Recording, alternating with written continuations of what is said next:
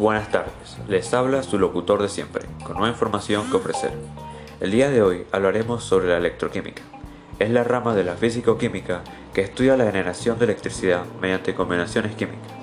Estas se producen de un conductor eléctrico llamado electrodo y un conductor iónico llamado electrolito.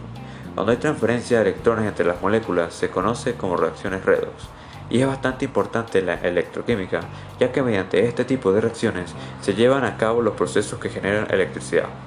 La transferencia se da entre elementos oxidantes y elementos reductores. En este marco se libera energía que próximamente se transformará en electricidad. Dentro del mismo tema encontramos también a la celda electroquímica, que se define como el dispositivo que parte de una reacción química para conseguir energía eléctrica o viceversa.